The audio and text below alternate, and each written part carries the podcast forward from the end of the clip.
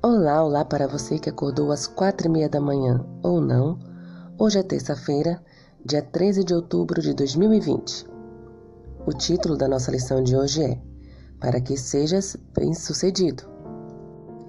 Em toda a Bíblia, vemos outros resultados de conhecer e obedecer a lei de Deus. Leia Josué, capítulo 1, versículos 7 e 8. O que o Senhor disse a Josué? Como os princípios encontrados no texto se aplicam a nós hoje. Letra A. Que ele devia ser forte e corajoso para obedecer à lei. Letra B. Que ele devia adaptar a lei à cultura da terra de Canaã. O Senhor disse a Josué na entrada de Canaã: Tão somente ser forte e muito corajoso para teres o cuidado de fazer segundo toda a lei que meu servo Moisés te ordenou. Dela não te desvies, nem para a direita, nem para a esquerda, para que sejas bem-sucedido por onde quer que andares.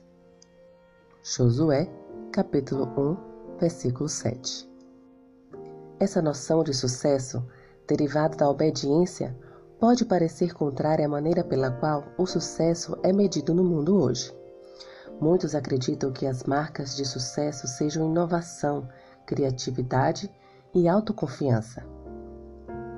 Para ter sucesso em determinado setor, muitas vezes é necessário talento extraordinário e assumir riscos. No entanto, aos olhos de Deus, o sucesso requer uma série de recursos diferentes. Leia Apocalipse, capítulo 12, versículo 17, e Apocalipse, capítulo 14, versículo 12. Romanos, capítulo 1, versículo 5 Romanos, capítulo 16, versículo 26, e Tiago, capítulo 2, versículos 10 a 12. O que esses versos nos revelam sobre obediência à lei de Deus?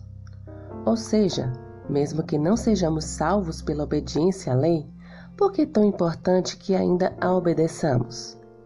Letra A. A lei é uma garantia de que seremos salvos um dia.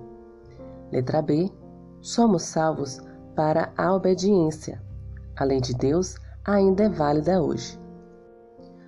Antigo Testamento, Novo Testamento, Antiga Aliança, Nova Aliança. Não importa.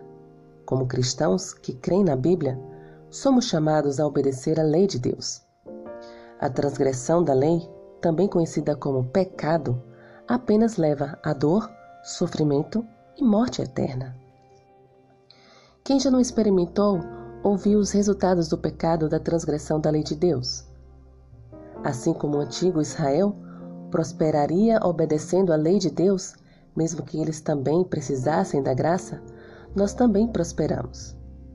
Portanto, como parte da educação cristã, precisamos manter a lei de Deus como componente central do que significa viver pela fé e confiar na graça de Deus.